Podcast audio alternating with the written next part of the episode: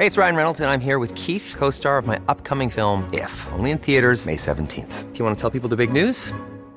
All right, I'll do. Sign up now and you'll get unlimited for $15 a month in six months of Paramount Plus Essential Plan on us. Mintmobile.com slash switch. Upfront payment of $45 equivalent to $15 per month. Unlimited over 40 gigabytes per month. Face lower speeds. Videos at 480p. Active Mint customers by 531.24 get six months of Paramount Plus Essential Plan. Auto renews after six months. Offer ends May 31st, 2024. Separate Paramount Plus registration required. Terms and conditions apply if rated PG. Brenda Peña y Manuel Zamacona están listos para actualizarte los hechos relevantes con la mirada fresca que los caracteriza. Bienvenidos a Noticiero Capitalino en Heraldo Radio 98.5 FM. Comenzamos. La jefa de gobierno Claudia Sheinbaum entre las 100 mujeres más poderosas del mundo. Esta semana se dispensarán los créditos prometidos a taxistas. Se exhorta a la población a donar sangre a pesar de la pandemia. Vamos a hablar de una propuesta de cárcel para quienes agredan a personal médico. Protestan policías capitalinos, están pidiendo la liberación de dos de sus compañeros. El Instituto Politécnico Nacional destaca las características que deben cumplir los cubrebocas para ser efectivos. 9 de la noche con un minuto, tiempo del centro de la República Mexicana. Qué gusto que nos estén acompañando una noche más en este inicio de semana, hoy que es lunes 15 de junio del año 2020. Usted sintoniza el 98.5 de FM. Bienvenidos al Noticiero Capitalino. ¿Cómo estás, Brenda Peña? Manuel Zamacona, ¿cómo están? Muy buenas noches, amigos. Gracias por acompañarnos. Estamos ya a la mitad del mes de junio, a la mitad del mes que marca la mitad del año. Ahora O sea, sí, la a mitad. la mitad de la mitad del año. Correcto. ¿No? Quincena, para muchos fue quincena el Quincena viernes. Para ¿no? muchos hay que tener ahí mucha precaución. Ya veíamos ah, historias de atracos la semana pasada. Y bueno, eh, pues esta... eh, ¿cómo, cómo lo diremos? Para no decir obligada. ¿Cómo es? Eh, ¿Cómo va? pues esta intentona de llegar a rozar el color naranja del eh, semáforo epidemiológico, muy forzada diría yo, ¿no? Sí, de hecho, muy interesante hoy. Habló el maestro, el premio Nobel de Química Mario Molina, ¿no? Este, en una conferencia con la jefa de gobierno y explicaba la importancia y el uso, el- la efectividad del uso del cubreboca, ¿no? Entonces, bueno, yo Pero quiero para López Gatel no marca una diferencia. ni para el presidente Ni López para el Obrador, presidente, que anda de gira, por cierto. que anda de gira, que usted eh, ve que nunca se ha puesto gel antibacterial. Digo, se deja tomar la temperatura porque es protocolo en muchos lados, ¿no? Pero que digas, oye, un cubreboca para poner el ejemplo, nada. Y que además miembros del gabinete muy cercanos que han estado trabajando codo a codo con él han dado positivo al COVID y el presidente me sorprende en sus defensas, ¿eh? Pues recuerda que él Qué acude a chamanes constantemente, Oye, pues ¿no? habrá que ir. Habrá que ir a hacernos una limpia quizá Así es. también. Pero bueno, escríbanos en redes sociales, qué gusto que nos esté acompañando esta noche de lunes. Eh, arroba Heraldo de México Arroba Brenguión bajo Penabello. y arroba Zamacona al aire. 9 con 3 comenzamos. En las calles de la capital, Daniel Magaña, ¿cómo estás? Muy buenas noches. ¿Qué tal, Manuel? Brenda, muy buenas noches. Efectivamente, pues información vehicular pues para las personas que en este momento avanzan a través de la zona de Fray Servando. Una circulación favorable, incluso en este punto, pues habitualmente con alguna complicación para incorporarse hacia la zona de Congreso, a la Unión, pues realmente sin complicación. Más adelante también las personas que ingresan hacia la zona del eje 3 Oriente continúan en obras algunos tramos de los carriles centrales del eje 3 Oriente, Francisco del Paso y Troncoso, antes de llegar al viaducto bueno, pues están cerrados, pero aún con este cierre vial, pues el avance es constante en los carriles laterales para trasladarse más adelante hacia la zona del viaducto o bien continuar hacia la zona del eje 4 sur, las personas que se incorporan hacia este tramo del eje 4, la zona de la avenida Xola. El reporte, muy buenas noches. Muy buenas noches, nos eh, escuchamos más tarde. Gracias, Daniel. Hasta luego. 9 con 4. Es lunes y ya sabe que comenzamos con Meme News Radio. Nuestros meme amigos nos platican de los niveles de basura que hay en el Estado de México, además de un personaje que olvidó incluir en su declaración patrimonial una cuenta de un banco de Andorra, ¿no? Ahí de unos cuantos pesos, no dólares, estamos hablando, euros, o ya- bueno. No, no, bueno. Como la que tú tienes, Amacona, seguro, ¿no? Sí, correcto, correcto. Bien administradas, pero al fin de más, cuentas, sí, claro. por supuesto. Ah, Bueno, yo, Brenda, no, yo no, yo no, yo, yo Ah, ¿no? pesos, no. Ay, Yo por pura favor, moneda nacional. Platícales, Pura platícales. moneda nacional. Vamos a escuchar a los meme amigos. Ya está aquí Meme News, un espacio en radio que en el aniversario del natalicio de López Velarde desciende con los ángeles a arar surcos derechos en edificantes barbechos. Oye Miguel, ¿alguna vez te has preguntado a dónde llega toda esa basura que se produce a diario por la lucha contra el coronavirus? Excuse-moi, Gus, yo solo me pregunto dos cosas. La primera es si viviremos un día más para ver la aprehensión de Felipe Calderón y Enrique Peña Nieto. Y la segunda, y la que no me deja dormir en las noches, es cuántas chupadas hay que dar para llegar al centro de una Tootsie Pop. Ok, eso sí no lo sé, pero lo que sí te puedo decir es que desde el inicio de la epidemia en México, al menos 7.5 toneladas de basura han sido abandonadas a su suerte o mal manejadas en el país. ¿Qué, qué, qué? Oye, ahora creo que es más importante saber en dónde está la basura del sexenio actual que la de los anteriores. Cuéntanos más. Pues resulta que la Profepa ha presentado denuncias ante la Fiscalía General de la República, una por la basura que se encuentra en el Estado de México. A ver, a ver, ya sé por aquella basura del PRI que supuestamente tiene una cuenta en Andorra. Que pues sí, omitió mencionarla en su declaración patrimonial, pero a ver, que tire la primera piedra quien no haya omitido alguna vez declarar una cuenta en Andorra. Oh, ¿verdad? No es tan fácil juzgar cuando todos hemos hecho lo mismo. No, Miguel, no hablo de esa basura, quien por cierto ha negado tener esa cuenta. Hablo de las más de 3 toneladas de residuos infecciosos con fluidos que han sido abandonados en el municipio de Nicolás Romero y el resto en un centro de acopio en Puebla. ¡Ew! ¡Guácala! Ni porque sentimos la muerte de cerquita se nos quitó lo cochinos. A ver qué pasa ahora que 16 estados serán los sacrificados, ay, digo, los elegidos para entrar a semáforo naranja. Oye, ¿y qué estados son esos, Miguel? ¿Neta, Gus? ¿Neta? Tengo 15 segundos para terminar la cápsula y me preguntas cuáles estados son. Ándale, Miguel, cuéntanoslo. La audiencia lo quiere saber. Ay, ahí te van. Aguascalientes, Baja California Sur, Campeche, Chihuahua, Coahuila, Durango, Guanajuato, Jalisco, Michoacán, Nuevo León, Quintana Roo, Sí, sí, sí, sí, a este, al rato, al rato te aviso. Ok, vale. Perdón, Miguel, me distraje, ¿me los puedes repetir? ¡Ay! ¡Sácatela! Hasta aquí llegó Meme News, expandiéndonos como los logros del peje ¿Qué dijiste? a todos los medios de comunicación. Eso sí calienta.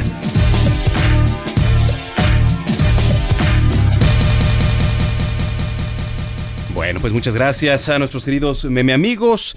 Fíjese, este 15 de junio, hoy lunes, la revista Forbes anunció su lista de las 100 mujeres más poderosas de México en el 2020. Ahí le va, ¿eh?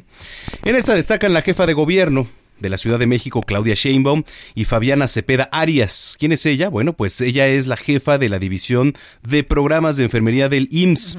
Usted la recordará Muy seguramente. y toda tierna, Sí. y que dio positivo al COVID. Y hace poco, seguramente usted la recordará, se paró ahí en Palacio Nacional a hacer un exhorto para que pues cesaran estas, estos ataques en contra del gremio de los médicos. Bueno, pues la publicación indicó que esta época de COVID-19 ha cambiado algunas de las reglas de vida de las personas mismas que influyeron en la elaboración de la lista de las 100 mujeres más poderosas de México en este año. Ándale. Este listado busca reconocer a todas aquellas que han contribuido a la lucha contra el coronavirus, pues desde su propia trinchera, ¿no? Como personal médico, luchadoras sociales, artistas, empresarias y bueno, otras mujeres ahí en la lista son, por cierto, la fundadora de Reinserta, Saskia Anillo de Rivera, con quien hemos platicado también, Brenda, ahí en, en Noticias México, la activista María Salguero, la gimnasta Alexa Moreno y Ana Lucía de la Garza, directora de investigación operativa de epidemi- epidemiología, entre otras. Así que bueno, pues ahí está la jefa de gobierno, Claudia Sheinbaum, entre las 100 mujeres más poderosas en esta época de COVID-19. 9 con 9. Oiga, y después de 50 días de espera se anunció que los créditos que ofreció el gobierno federal a los taxistas, después de 50 días, ¿eh? ¿Cuánto lleva la cuarentena? ¿Cuánto Un llevamos? ¿Unos desde 200? ma- marzo, un poquito más. Ujú. Eh, bueno, eh, por fin van a ser eh, dispersados estos eh, créditos a los taxistas. Nuestro compañero Carlos Navarro tiene los detalles de esta información. ¿Cómo estás, Carlos? Buen inicio de semana. Buenas noches, Brenda Manuel. Igual buen inicio de semana. Y bueno, les comento que los créditos que ofreció el gobierno federal a taxistas de la Ciudad de México van a comenzar a ser dispersados esta semana por la Secretaría de Economía tras más de 50 días de espera, como lo comentabas, Brenda. La jefa del gobierno, Claudia Sheinbaum, informó que ya están en los últimos detalles para la entrega de estos créditos. Escuchemos. Ya, ya se va a dispersar, tenemos ya esa información. Primero fue el censo, después le llaman por teléfono a cada uno para no cometer ningún error y que no haya un apoyo a una persona que no esté dentro del el marco de los apoyos que se están dando o una persona que se haya registrado dos veces, en fin.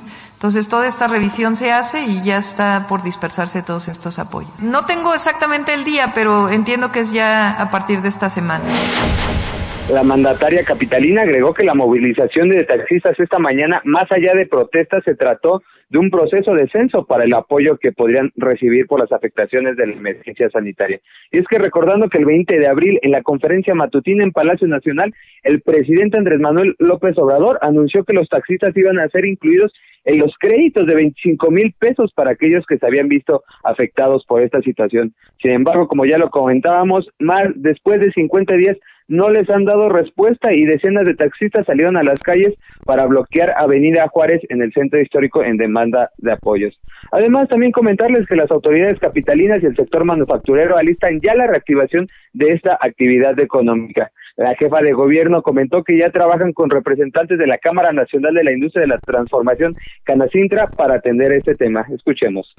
Tenemos una reunión con Canacintra, una video reunión con Canacintra para la entrada de la industria de la manufactura con muy estrictas medidas sanitarias. No quiere decir que todos entren mañana ni mucho menos, sino que a partir de mañana comienzan a prepararse para las medidas sanitarias que se requieren. El viernes pasado la mandataria anunció un calendario en el que se enfila la Ciudad de México hacia la nueva normalidad. Esta semana que, que inició, este, este inicio de la semana de transición fue para llegar al 22 de junio ya en el semáforo rojo y será mañana que regresan las industrias manufactureras en un horario de lunes a jueves, comenzando la jornada laboral a las 10 horas. Cabe recordar que son 340 mil empleados los que forman parte de este sector y va a ser un regreso de manera paulatina. Brenda Manuel, la información que les tengo. Muy bien, seguiremos pendientes de estos temas. Empiezan ya entonces a entregar los recursos a los taxistas. Veremos también, hay otros recursos por ahí que están eh, parados. Hay que eh, decir que la parte de los requisitos ha sido también un foco de atención para cada una de las personas que han querido acceder a estos apoyos por parte del gobierno. Carlos, bueno, ya estarás informándonos seguramente de cómo se van destrabando las cosas. Así es, son eh, meseros también y algunos tianguistas mismos que los tianguistas han, han rechazado estos apoyos porque tienen un 6% de interés y ellos no quieren adeudar nada en esta situación. No, pues imagínate, por lo menos lo que resta de este año nadie nos garantiza que la parte económica vayan a recuperar. Ahora imagínate para averiguar de aquí a seis meses, un año, no, pues está terrible. Lo que podría ser una ayuda te puede sepultar económicamente. Pero bueno, estaremos en contacto contigo. Un abrazo a la distancia. Cuídate mucho. Estamos pendientes. Buenas noches. Son las nueve con trece. Bueno, que hablando del tema de los apoyos, ya el diputado local del PAN, Jorge Triana, está alertando que los 9.000 capitalinos que están fuera de estos apoyos del gobierno tienen más de dos meses sin tener ingresos. Pues sí, debido a todo esto, ¿no? La pandemia del COVID. Está comentando que los giros de trabajo de estas personas se encuentran estrechamente vinculados a la realización de eventos masivos o reuniones, es decir, pues el sector social y cultural de la Ciudad de México dedicado a lo que es eh, la música, el teatro, la danza, espectáculos, el staff técnico, logístico y todo lo que está relacionado a ello. A decir del diputado, los créditos liberados por el gobierno central y federal son insuficientes y por ello planteó a la jefatura de gobierno pues gestionar mayores recursos en apoyo a la economía de las familias dependientes de personas que laboran en el ramo de los servicios y eventos sociales. Pues sí, efectivamente, y no son los únicos, ¿eh? Ya le hemos dado cuenta aquí de lo que están pasando también los mariachis, los eh, las personas que pues se ganan la vida con la marimba, con el, los organilleros, etcétera. En fin, pues bastante difícil la situación. 914. Oiga, a tres meses y medio de trabajo frente a la pandemia por COVID-19, en 112 unidades médicas, el director general del Instituto de Seguridad y Servicios de los Trabajadores del Estado, el ISTE, Luis Antonio Ramírez Pineda, apeló a la solidaridad social, exhortó a la población sana a convertirse en donadores altruistas de sangre. Fíjate qué importante, Manuel, esto de donar plasma a la gente, lo, lo, han venido pidiendo los hospitales privados y públicos. ¿Sí? Aquellas personas que han dado positivo en COVID-19 y que afortunadamente hayan pues superado esta parte de la, de la pandemia, pues eh, les piden que se acerquen a donar plasma que uh -huh. ha estado comprobado que ha ayudado muchísimo a las personas que están en estado crítico por COVID-19. Bueno, en el marco del Día Mundial del Donante de Sangre, eh, que se conmemoró ayer, 14 de junio, el titular del organismo destacó la necesidad de aumentar las reservas del plasma a nivel nacional. Por ello, invitó a mayores de 18 años con buena salud, sin factores de riesgo ni síntomas sospechosos o confirmados de coronavirus, coronavirus, ándale. Mm, ese es otro. Ese es otro mal. Es, la, no, es la revolución. Ya estás como Moni Vidente ¿No? que dice que sí, mañana va a revelar. No, hombre. Oye, la de los horóscopos, ¿cómo se llama? No, La que no, está no, aquí. no, no, no sé, pero qué bueno que no sabemos. Porque... Oye, que acudan al hospital más cercano eh, para que donen. Que tengamos esa cultura de la donación. Esto con el fin de mantener en lo que resta de la contingencia sanitaria, pues reservas suficientes de este insumo terapéutico determinante para la estabilidad de la salud y preservación de la vida de muchos pacientes. Eso es importante. Eh, se tiene que cumplir con algunos requisitos. No todas las personas son candidatas para donar sangre. No, sobre todo si tiene estos tatuajes, si ya le dio hepatitis, eh, son muchas sí, cuestiones. pero ya en algunos eh, hospitales, algunos laboratorios, aunque tengas tatuajes, dicen que en un momento urgente te permiten donar. Puede ser, puede ser. ¿Has donado sangre? No he donado vez? sangre porque a mí sí me dio hepatitis. Ah, sí. Sí, a mí sí de pequeño me dio hepatitis. de Entonces, pequeño. de peque. Ay, Eh, bueno, no. o sea, sigue estando pequeño. Cosita, sigo estando pequeño. Orlando, pero bueno, o sea. Ay, digo, ya cállate, Sama. hay gente mayor y hay gente que todavía estamos en plenitud. En la- Son las 9 con 16. Pues sí, ¿Se es dan cuenta es la cómo de un tema tan noble se, se cuelga? es increíble. Bueno, ¿qué pasa con esas personas ignorantes que todavía agreden al personal médico en estos tiempos, a estos héroes sin capa? Bueno, pues ya sabe que hay de todo. Nos da mucho gusto saludar en la línea telefónica a la diputada Leo Otelli, diputada del PT en el Congreso de la Ciudad de México. Leo, ¿cómo estás? Buenas noches. Buenas noches, Manuel. Buenas noches, Brenda. Me da mucho noches. gusto saludarlos y saludar a tu auditorio.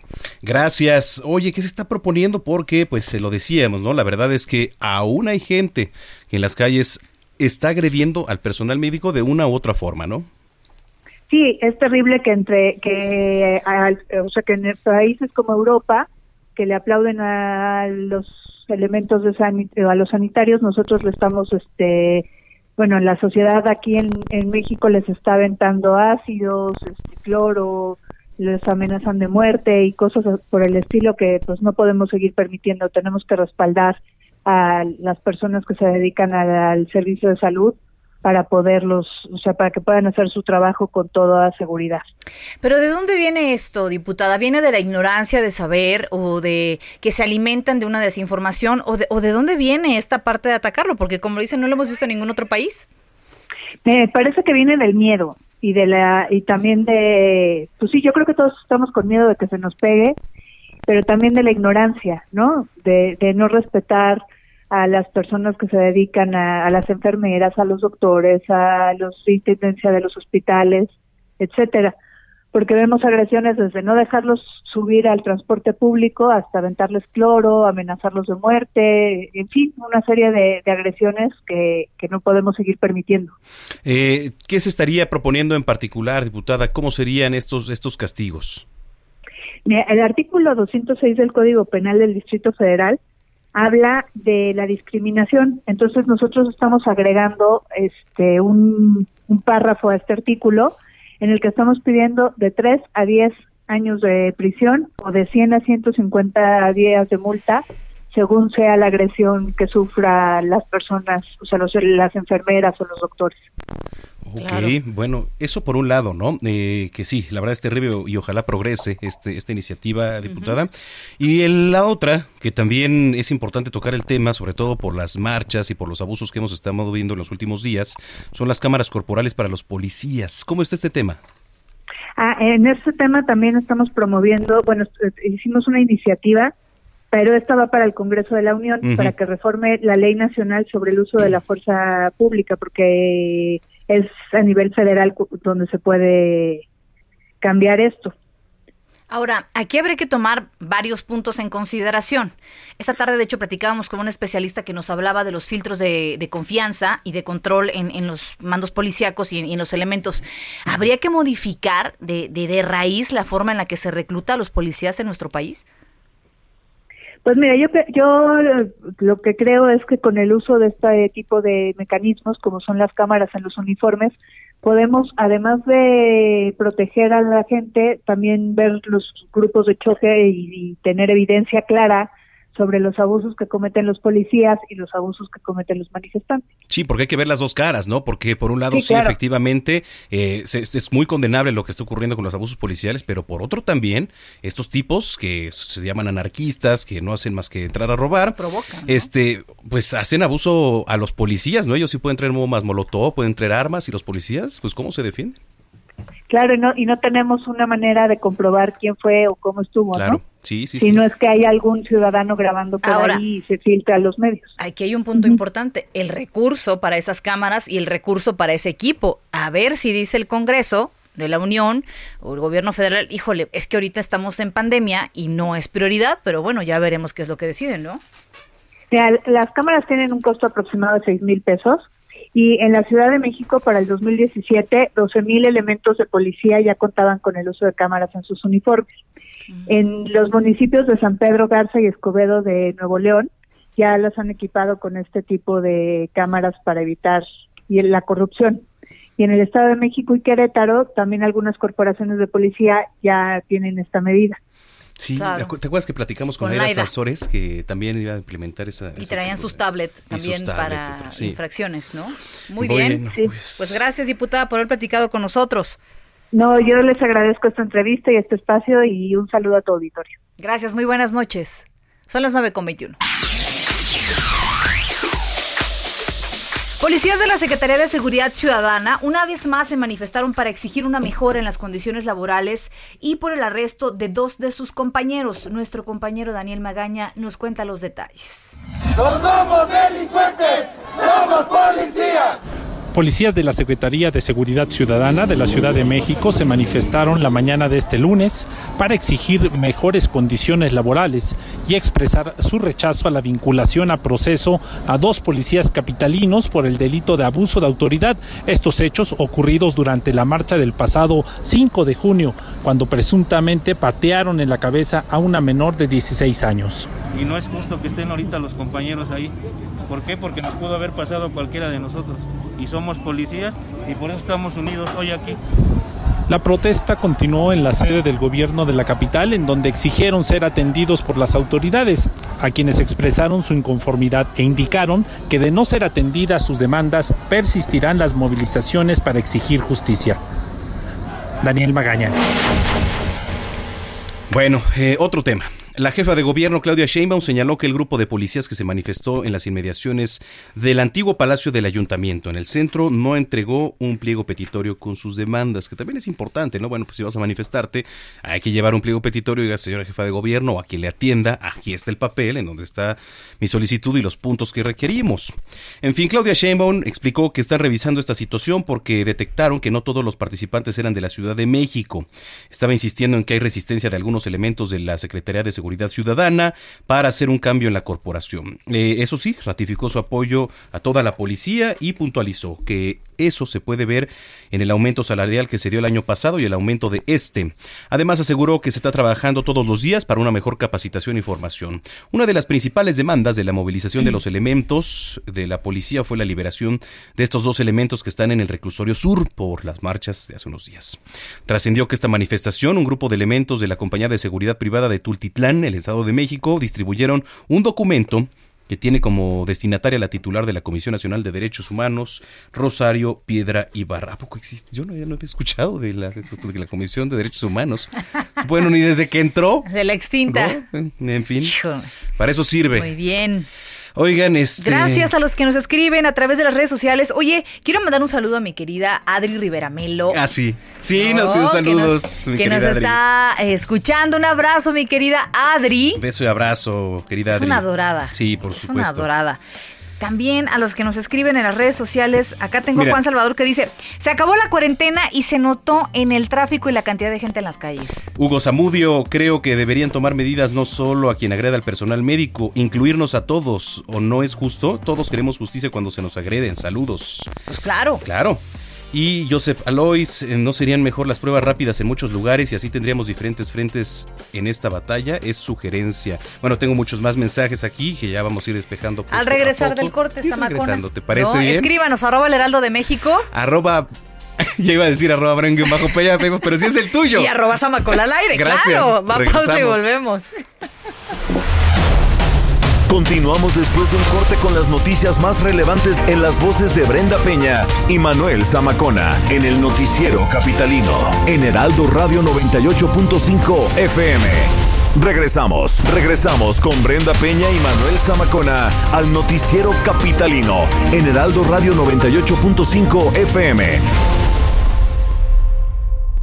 Muy buenas noches amigos del Noticiero Capitalino. Vamos a conocer en este instante un aparato muy bueno que la verdad todo el día lo hemos estado platicando Adri Rivera Melo y yo, Mónica Reyes por supuesto, para que ustedes lo conozcan, para que lo adquieran porque está además de un precio espectacular es excelente para nuestra vida diaria. Adri, ¿cómo estás? Buenas noches. Muy buenas noches a ti, Moni, y a nuestros amigos que nos escuchan. Así es, tenemos precio especial de lanzamiento, pero antes quiero compartirles a todos ustedes que México con 130 mil contagios y cerca de 16 mil muertes es actualmente el séptimo país que más casos diarios reporta y el tercero en fallecimientos por jornada. Situación realmente complicada. Esto lo advierte la Organización Mundial de la Salud. Y bueno, pues la oximetría de pulso se encarga precisamente de medir el porcentaje de oxígeno que viaja a través de la sangre. Esta medición la hacemos eh, de manera muy rápida con la ayuda de un oxímetro. Uno de los síntomas más alarmantes y silenciosos del coronavirus es la falta de oxigenación en sangre y detectarlo a tiempo pues puede salvarnos la vida, puede ser muy importante.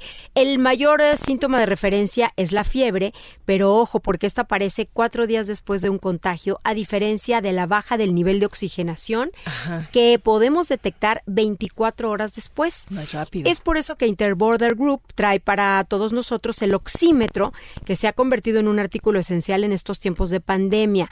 Es un dispositivo no invasivo, al alcance de todos, muy sencillo de utilizar. Lo único que tiene que hacer es marcar al 800 230 visitar hospitalar.mx y bueno, pues adquirir el oxímetro o los oxímetros a un precio especial de lanzamiento pero también no solamente, como decíamos, para detectar COVID, también para qué nos funciona. Así es, mira, el oxímetro es un dispositivo que es muy útil también para aquellos que padecen enfermedades respiratorias, fumadores o quienes habitan en zonas con niveles altos de contaminación.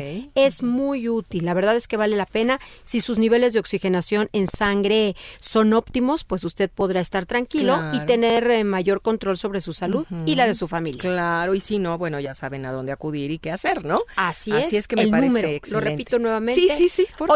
800 230 mil. 800 230 mil. Y a marcar en este momento porque todavía hay gente en el call center y hay que aprovechar. La hora es buena. Gracias, Adri. Gracias. Llamen, amigos. Adiós.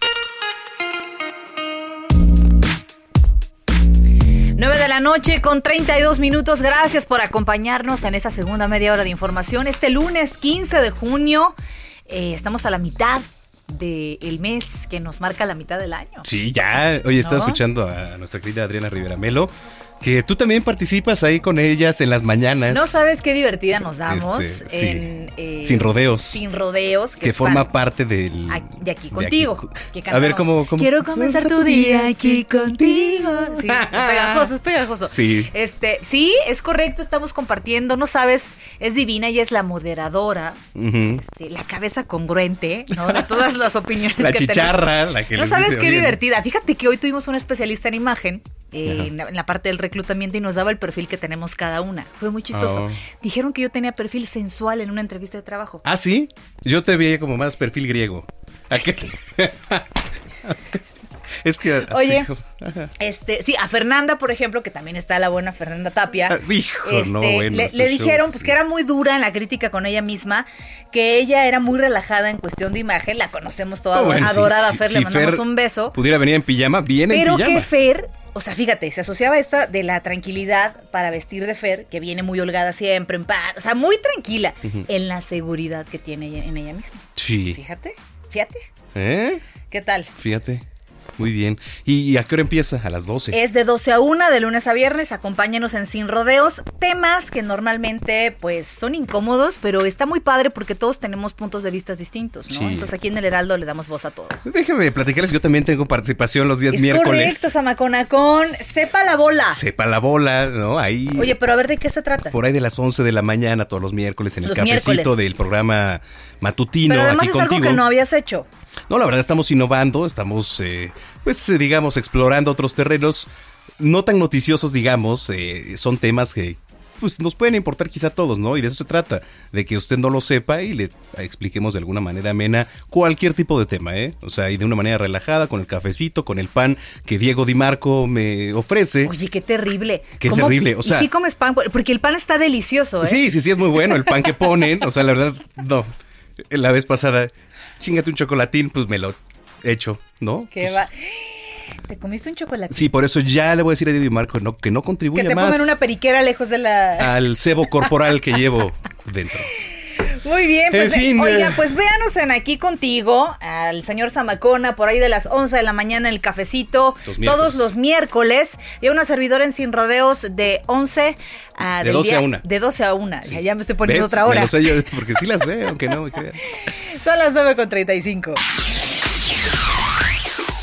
Regresamos a las calles de la capital. Daniel Magaña, adelante. ¿Qué tal, Manuel? Eh, Pues ahora información para las personas que trasladan hacia la zona del Aeropuerto Internacional de la Ciudad de México a través del circuito interior, la zona de Churubusco. Avance constante. Bueno, pues aquí pues, les sugerimos no exceder el límite de velocidad, sobre todo a partir de la zona de Tlalpan. El avance es eh, favorable, no tenemos realmente complicación. Incluso en esta zona que pues eh, de, de obras que se ubica cerca de la central de Abasto, la incorporación hacia la zona del eje 6, y bueno, a partir de, de este punto, sin complicación, en dirección también hacia la avenida T, las inmediaciones de la delegación Iztacalco, o bien para incorporarse a la calzada de Ignacio Zaragoza, esta última realidad, pues sí presenta algo de actividad vehicular, ha aumentado la actividad vehicular en esta vía para abandonar la Ciudad de México y trasladarse hacia la zona de la autopista México-Puebla. El reporte, buenas noches. Gracias, Daniel Magaña. Estamos en contacto. Muy buenas noches. Hasta luego. 936. Para combatir la pandemia del COVID-19 han eh, proliferado los cubrebocas que son elaborados de materia empírica que no logran evitar la propagación del virus. Es que hay muchos tipos de cubrebocas. Sí. Desde los que son de tela, que tienen una cobertura muy baja, solo del 10%, solo del 10%. Los que son de material como el que tú traes, que son como foamy, que también tienen una cobertura del 10%. Oye, pero no, esto sí Se ven, se ven como, como un bozal, se ven acá No. sexy si tú quieres, pero no tienen protección. Son 10%. Los únicos que tienen el 90, 80% son aquellos que son de material quirúrgico. Esos famosos KN95. Exacto, esos y también los que son de el, el resorte, pero siempre y cuando sean de material quirúrgico, ¿no? Que no sean solo la, la banda o la gasa, sino que tengan doble filtro. ¿Tú de cuáles usas? Yo tengo de los este, Ah, 95. Sí, y uno que parece algodón de azúcar. Sí, también. ¿Qué Sí, lo parece algodón de azúcar? No, es súper delgado. Esos como azulitos, ¿no? Pues sí. No. ¿No? Ah. no, no, no, no, No, no. no, Yo no. tengo uno negro de tela, ese sí para que veas, ese sí. Y tengo los las mascarillas estas. Las KN. Que hay dos tipos. Los mexicanos, los que son hechos en México, que no están certificados, ahí tengan mucho cuidado. Ese es un, un Bueno, dato que me, que me sí. pasó, eh, me pasaron de, de, una chica que trabaja en enfermería y los que son chinos o los que son este gringos. Ya en la esquina te venden KN95, ¿eh? Y veto a saber si son originales. A los que dicen hecho en México no están certificados. Los Mm. que están certificados, que son de material quirúrgico y tienen la, la, la- pues vaya, la protección, son los que están hechos en China. Ah, mira, para tomarlo en cuenta. ¿no? Uy, ya me iba a comprar uno de Batman el otro día, como los de Fernanda los Tapia. Yankees, uno de los Yankees. Del Santo. Del Santo, No, güey. El otro de día los traje uno del. Santo, Fernanda Tapia. Bueno. Ay, ahorita estamos hablando. Bueno, la investigadora señaló que las telas que se encuentran en las sábanas o fundas de almohadas tienen una densidad de hilos adecuada para una buena transpiración, por lo que son excelentes para crear dos capas exteriores de cubreboca. Y es que esta eh, investigadora Edith eh, Caicedo Daza propone el uso de fibras materiales adecuadas para la fabricación casera de las mascarillas. Señaló que la capa de en medio, que funcionará como un filtro contra el COVID-19, puede hacerse con materiales no tejidos de fibras de polipropileno que es la tela que eh, con la que están hechas la mayoría de las bolsas ecológicas que se usan para el supermercado. La doctora destacó que la eficacia de la mascarilla hecha en casa también tiene que ver con el diseño que cubra perfectamente la nariz, boca y barbilla. O sea, Samacona, si nada más lo traes en la boca, y la nariz descubierta no, este, sirve. este parece hasta bozal. No, por, eso, digo, a ver. Aquí está muy diferente, se oye cuando hablo, de con el cubrebocas. Y ahí está cuando Parece como un pañal, ¿no? De tela. No, parece Brasil, más bien. 9 con 39. De la palabra escrita a la letra hablada. Un panorama de último minuto de los sucesos más importantes en la Ciudad de México. El Heraldo de México impreso en El Heraldo Radio, en la voz de Fernando Martínez. Noticiero Capitalino 98.5 como todos los lunes, nos da mucho gusto saludar a nuestro querido Fernando Martínez, que además trae un tema interesantísimo hoy que expuso el maestro Mario Molina. ¿Cómo estás, Fer? ¿Qué tal, Manuel? Brenda, buenas noches. Un placer estar con ustedes. En efecto, el Nobel de Química participó en un estudio realizado en Estados Unidos junto con otros investigadores en los que eh, demuestran que el uso de cubrebocas ayudó, por ejemplo, en poco más de un mes en Italia a evitar 78 mil casos y en Nueva York al menos 66 mil. ¿Por qué? Resulta que encontraron, identificaron una transmisión aérea como una ruta dominante para la propagación de la infección. Es decir, no son solamente estas eh, micropartículas pesadas, estas microgotas, las que transmiten la enfermedad, sino también hay una eh, una, un medio de partículas más finas, como el humo de un cigarrillo o las partículas M2.5 que encontramos en la contaminación ambiental. Es decir, es un aerosol. Por lo tanto, el uso de los cubrebocas es indispensable para evitar contagios, partiendo de personas contagiadas con síntomas pero todavía más para las asintomáticas, que hoy en día son las que están propalando la, infección. El eh, Nobel recomendó usar eh, cubrebocas incluso al presidente Andrés Manuel López Obrador, fundamentalmente cuando está de gira. Y porque además es un mensaje simbólico de su uso hacia la población. Entonces, eh, en síntesis, el uso es necesario, eh, todos son de relativa utilidad. Hay una polémica todavía sobre cuáles son los más efectivos. Evidente los que ustedes mencionaban, N95, son los de uso eh, médico, pero para el uso de la población funcionan eh, básicamente con eh, cualquiera, siempre y cuando se sigan observando las reglas de distanciamiento social y de lavado de manos, etcétera, etcétera. Sí, además Mario Molino, científico y además participando en estas certificaciones a nivel internacional. Yo no sé qué pensará ahora Hugo López Gatelo, el propio presidente, ¿no? Andrés Manuel López Obrador, porque ahora qué van a decir. Es un debate muy interesante, porque digamos, lo que propone este estudio en el que participó el Nobel de Química es que hay unas formas más sutiles de transmisión. Entonces, eh, entre personas que puedan contagiarse si ambas en un determinado contacto ambas tienen cubrebocas, se reduce drásticamente esta posibilidad. Es decir, eh, la propia Claudia Sheinbaum, porque esto se presentó en la videoconferencia de todos los días de la jefa de gobierno, dijo que la cuestión no era eh, tratar de confrontar, sino simplemente de sociabilizar una idea en, el, en la idea de que este regreso eh, progresivo a las, a las actividades hay que ser extremadamente cuidadosos. Hoy en, eh, en recorridos que hicieron Manuel Durán y Carlos Navarro, reporteros de CDMX en el Heraldo de México, constataron que, por ejemplo, en la mañana eh, el flujo de personas no fue tan concentrado. Sin embargo, pasado el mediodía, los bancos de insurgentes, las estaciones del Metrobús de la línea 1 estaban casi a tope Entonces, este tipo de medidas pueden ayudar para evitar la propagación de la, de la enfermedad. Y es que eh, leíamos que los especialistas dicen que el virus se puede eh, contagiar principalmente por los ojos, nariz y boca. Por eso la importancia de eh, portar el cubrebocas y estas mascarillas, además de plástico que cubren todo tu rostro, para estar mucho más reforzados. Sin embargo, siempre ha sido un jaleo desde el principio con el gobierno federal que dice que no, hablando de, Hugo López Gatel, ¿no? Que a mí me parece una medida mucho más hecha a modo por, por el presidente, ¿no?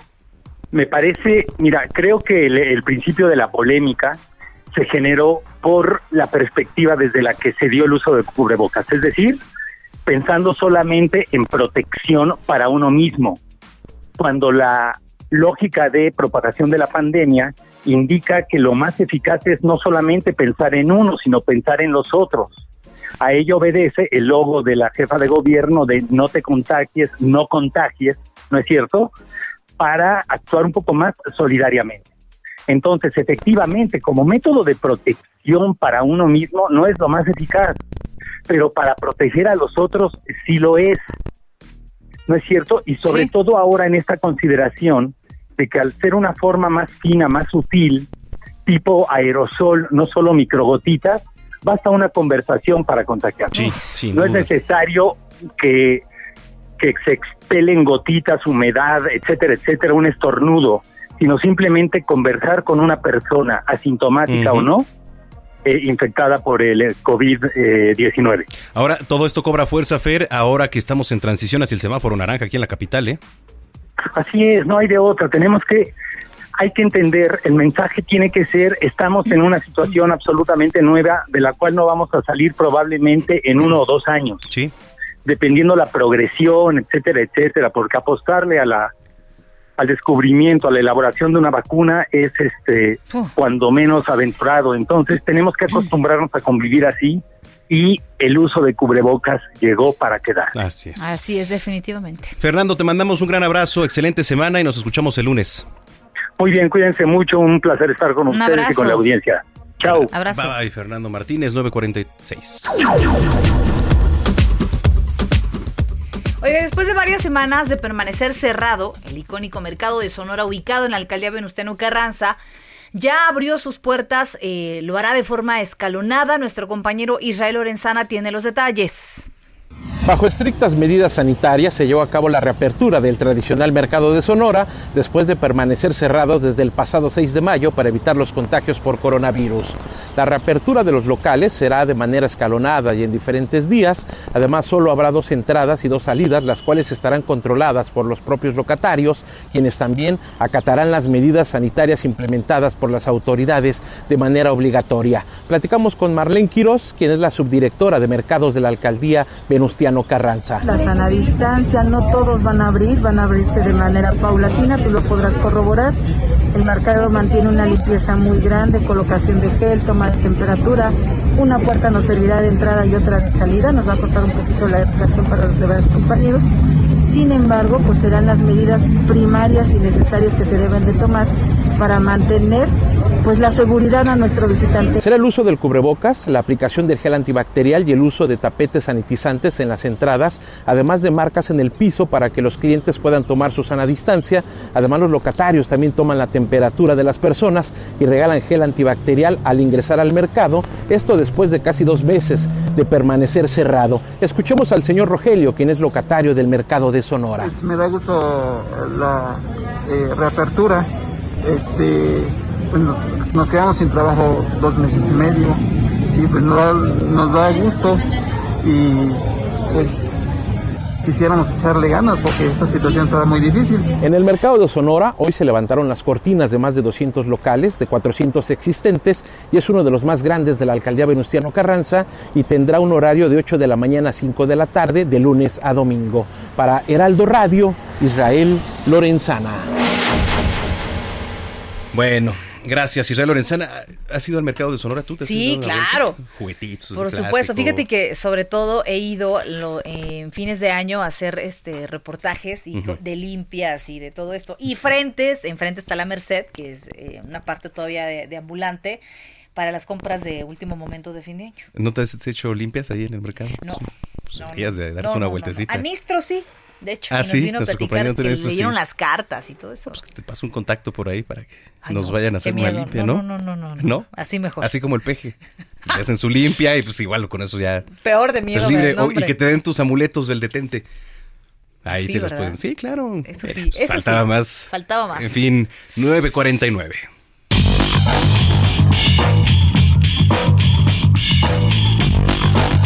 Ya está listo el señor de los deportes, Roberto. ¿Cómo estás? Buen inicio de semana.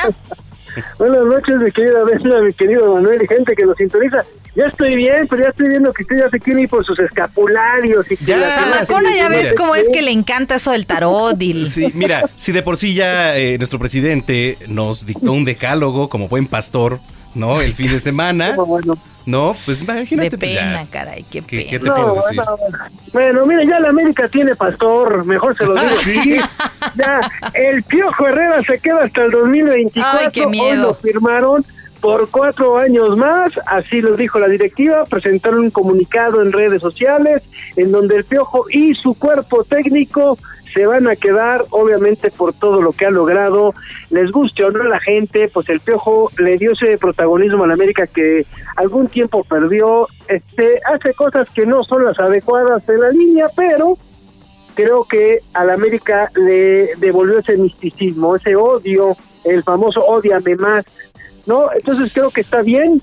Cuatro años más para el Piojo Herrera en el América y él quiere ser como el Alex Ferguson, lo ha dicho hasta el cansancio. Hay que recordar que Alex Ferguson en el Manchester United fue más de 20 años el director técnico, algo que se ve muy difícil ya en estos tiempos, pero el Piojo quiere quedarse mucho tiempo en el América y creo que el americanismo también, aunque algunas veces no les gusta cómo pues el señor se manifiesta. Pero bueno, eso es lo que pasó en el fútbol nacional y hablando de otras situaciones, el Comité Olímpico Mexicano va a reabrir sus puertas en septiembre extremando medidas de seguridad, así lo dijo el titular Carlos Padilla, en- también en un documento están diciendo que están preparados o más bien están preparando todo para que nuestros protocolos sanitarios sean sumamente estrictos y efectivos.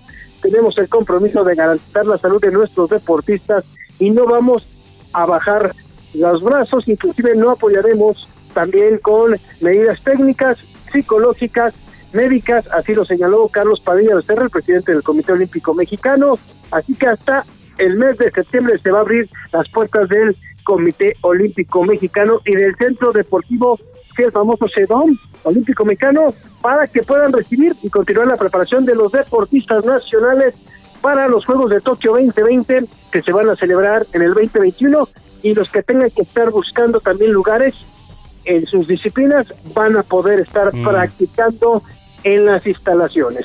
Oye, el, el Comité Olímpico Mexicano, ¿dónde tiene su sede? Porque es, aquí- es aquí en la ciudad, mi estimado Robert. Sí, ¿verdad? Sí, está inconscrito, al lado Ah, del el hipódromo. Sí, sí, sí, hay en Periférico Norte, sí. ¿Por qué? ¿Te quisiera afiliar o qué? ¿Eh? No, ¿Cómo, por espérate, no corro, pero ni a la esquina, hija. O sea. Bendito sea Dios, porque ya te habíamos inscrito en el maratón. Ah, sí. Que gracias a Dios se canceló. No, si no, Mira, imagínate con ya me estaba preparando yo, Robert, para Ay, el maratón de la ciudad. un hablador, no, pero bueno, se vino todo esto y ahora, pues, ¿cómo le hago? O sea, no. No, yo estoy de acuerdo contigo, es que ahorita la No pandemia no me dejó ponerme como Cristiano Ronaldo. cerraron, todos los gimnasios, mi hermano. Exacto. Estoy igual que tú. Y que Brenda que le pasó, ya estaba dispuesta a ir al gimnasio y ¿qué crees? Uy, no. Pero espérame, es que fue como una medida divina. Yo me acuerdo que te escribí, hoy me voy a ir a- eh, al Sí. gimnasio. Fui saliendo de radio y no pasó mi tarjeta. Sí. O sea, fue como el, el- el universo diciendo, no, Bren, viene una tragedia mundial. Sí. No te inscribas. ¿Cómo, cómo ves? ¿no? Hubiera yo perdido mi dinero. Ah, Sí, sí, hay que mandarle sus estampitas de Palencia y del conejo para que la Hoy vengo peinada de Palencia, Palencia. ¿eh? Hoy lo- vengo peinada de raya en medio Sí. y, y- y cola de caballo Na- estilo gatillero. Mira, si se pintara las uñas de negro, sí se parece, porque por sí ya se parece. Se pinta las uñas. Pero, pero, pero además le faltan los jeans. Sabes que el gatillero usa unos jeans Pegaditos. este, súper apretados, ¿no? Pero bueno, ya me están diciendo que nos tenemos que ir, señores.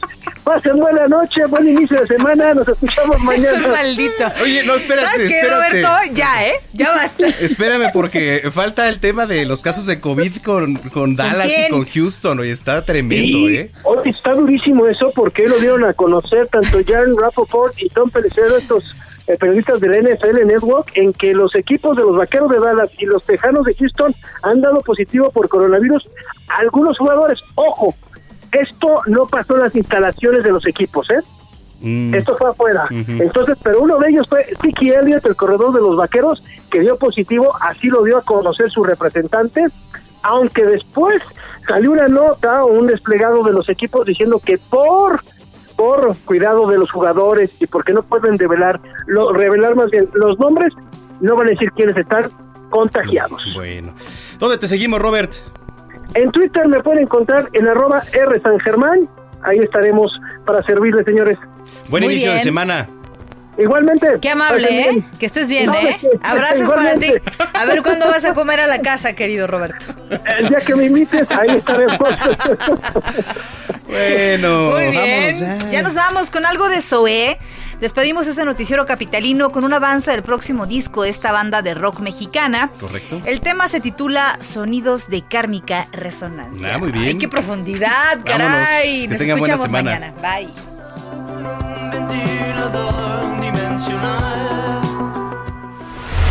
Estás informado con las noticias más relevantes que acontecen en la metrópoli. No te pierdas la próxima emisión de Noticiero Capitalino con Brenda Peña y Manuel Zamacona. How would you like to look five years younger? In a clinical study, people that had volume added with Juvederm Voluma XC in the cheeks perceived themselves as looking five years younger at six months after treatment. Look younger, feel like you. Add volume for lift and contour in the cheeks with Juvederm Voluma XC. Reverse signs of aging by adding volume to smooth laugh lines with Juvederm Volure XC. For important safety information and to find a licensed specialist, visit juvederm.com. That's J U V E D E R M.com. Not for people with severe allergic reactions, allergies to lidocaine, or the proteins used in Juvederm. Common side effects include injection site redness, swelling, pain, tenderness, firmness, lumps, bumps, bruising, discoloration, or itching. There's a risk of unintentional injection into a blood vessel, which can cause vision abnormalities, blindness, stroke, temporary scabs, or scarring. Talk to a licensed specialist to find out if it's right for you.